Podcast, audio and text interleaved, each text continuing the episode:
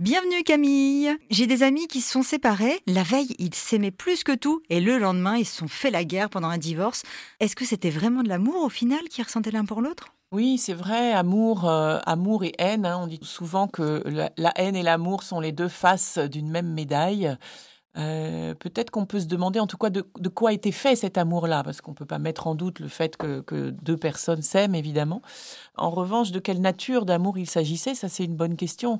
Et du coup, de quelle nature de haine exactement il s'agit aussi. Donc quand il y a un tel revirement comme ça, on peut se poser la question, quels étaient les besoins profonds que venait combler euh, la relation? Est-ce qu'elle venait vraiment combler des besoins profonds? Est-ce que c'était des blessures euh, qui s'étaient rencontrées en quelque sorte et qui se tenaient l'une l'autre, tant qu'elles se tiennent, euh, elles n'apparaissent pas. Et puis à partir du moment où on se lâche, hein, quand on est dans une relation comme ça de, de grande dépendance et contre-dépendance, eh bien, euh, eh bien, il y a quelque chose qui, quand ça lâche, tout lâche. Ça fait référence à des étapes très archaïques à l'intérieur de nous, c'est-à-dire que peut-être l'attachement qui était présent euh, répondait à des besoins euh, très archaïques, très même infantiles peut-être, qui fait qu'au moment où ces besoins-là ne sont plus comblés comme d'habitude, notre état du moi adulte est incapacité, comme s'il ne pouvait plus réfléchir, raisonner de façon posée pour continuer de, bah, de mettre en priorité des valeurs importantes comme le bien-être des enfants, etc.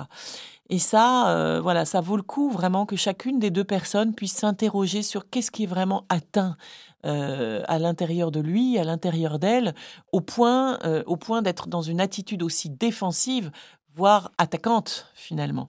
Et ça, plus, plus chacun d'entre eux va pouvoir cheminer vers les besoins qu'il n'a pas écoutés ou qu'elle n'a pas écoutés, plus ils pourront les exprimer de façon plus sereine et plus posée et trouver évidemment, parce qu'il y en a toujours, des compromis. Mais vraiment, dans ces situations, chaque cas est tellement particulier que ça vaut le coup d'être accompagné pour s'y pencher.